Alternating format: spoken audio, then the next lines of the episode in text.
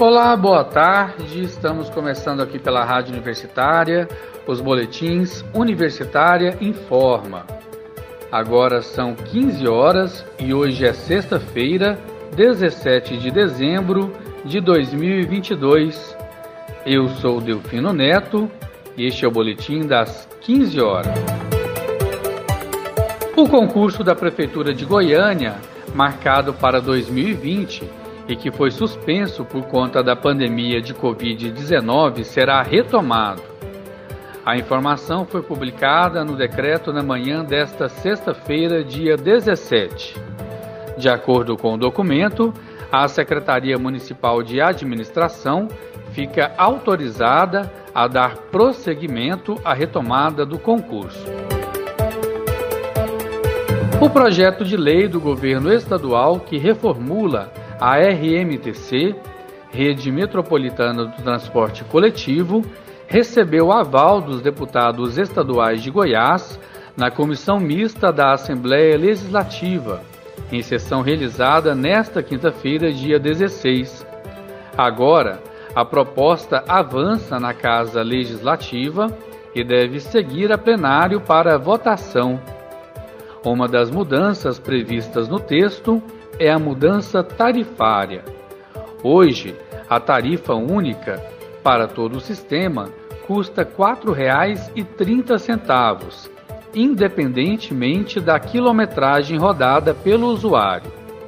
O projeto quer maior flexibilidade no cálculo, como cobrança de meia tarifa para trajeto abaixo de 5 quilômetros além de estabelecer diferentes produtos tarifários que sejam atrativos à demanda dos passageiros. Outra mudança é sobre as participações dos municípios no transporte coletivo. A nova formulação, o estado de Goiás e o município de Goiânia ficam com 41,2% do custo do sistema cada um Aparecida de Goiânia fica com 9,4%. Senador Canedo com 8,2%. Essas porcentagens podem ser revistas caso, caso outros municípios passem a ter sistemas próprios de transporte coletivo que não se interliguem com Goiânia. O relator, deputado Hamilton Filho, do Solidariedade votou pela aprovação da matéria. Durante um pequeno expediente, o deputado Alisson Lima, do Solidariedade, questionou a falta de clareza sobre a aplicação dos investimentos para a reformulação do sistema. Segundo ele, o governo se compromete a aplicar 80 milhões por ano e dividir outros 80% com a prefeitura. Mas esse recurso vai para os cofres das empresas ou para um fundo de gestão, contestou o deputado estadual. No entanto, ele destacou a importância de mudanças, como a nova licitação na reformulação do sistema do eixo Ayanguera. Pelo menos nove estados brasileiros relatam alta nos casos de gripe, segundo o levantamento realizado pelo site de notícias G1. O aumento começou em meados de novembro e a cidade do Rio de Janeiro foi a primeira a declarar epidemia de síndrome gripal no Brasil. Agora, de acordo com o informe dessa semana, a Secretaria Estadual de Saúde do Rio de Janeiro a epidemia já se espalhou por toda a região metropolitana do Rio de Janeiro. O órgão informou ainda que o estado todo sofre com desabastecimento de vacinas contra a gripe. Também as capitais do Pará, Belém, de Rondônia, Porto Velho e da Bahia, Salvador, confirmaram surto de gripe. No Espírito Santo, o estado diz que há indicadores para epidemia da nova influenza. Em São Paulo, Minas Gerais, Amazonas e Pernambuco, as autoridades estão em alerta por conta do aumento de casos de influenza.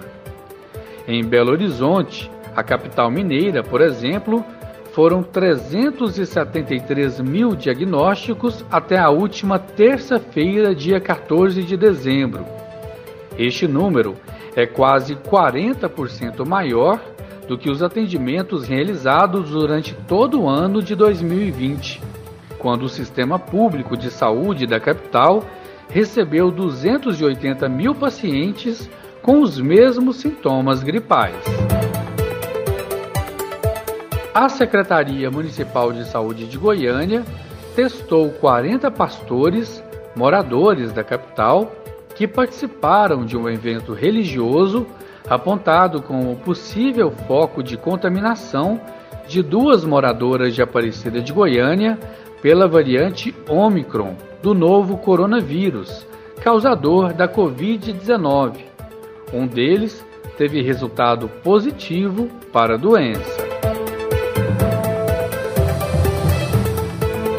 Essa semana, cinco redes europeias de supermercados e uma fabricante de alimentos comunicaram que não vão mais vender carne bovina de origem brasileira ou produtos de carne ligados a empresas brasileiras da JBS por causa de recentes denúncias de destruição da floresta amazônica. As seis redes são, do, são dois grupos holandeses, dois britânicos, a belga Carrefour subsidiária do grupo francês de mesmo nome, e um grupo francês. Os compromissos assumidos variam de uma empresa para outra. Algumas se comprometeram a não vender mais carne de origem da América do Sul e a partir de 2022, e outras não vão vender mais salgadinhos de charque e outros produtos da marcas de marcas associadas à JBS. Os boicotes foram anunciados depois de uma investigação das ONGs Repórter Brasil e Might Earth acusar a JBF, a JBS, de adquirir redes. Os boicotes foram anunciados depois que uma investigação das ONGs Repórter Brasil e Might Earth acusar a JBS de adquirir reses criadas em áreas desmatadas, dentro de um esquema conhecido como lavagem de gado. Segundo este esquema, o gado criado em áreas desmatadas é transferido para uma fazenda regularizada, depois vendido para o abate. Dessa forma, a origem dele é mascarada. Segundo a JBS, em comunicado enviado à agência de notícias Reuters, a empresa mantém tolerância zero com o desmatamento ilegal e que bloqueou mais de 14 mil fornecedores por descumprirem as normas sanitárias e de desmatamento.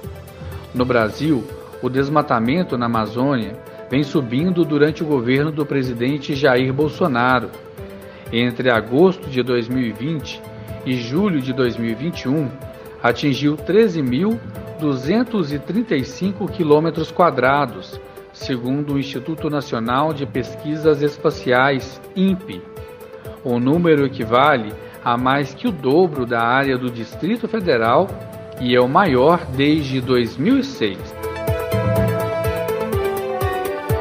Homem se recusa a apresentar comprovante de vacinação e agride funcionário de restaurante.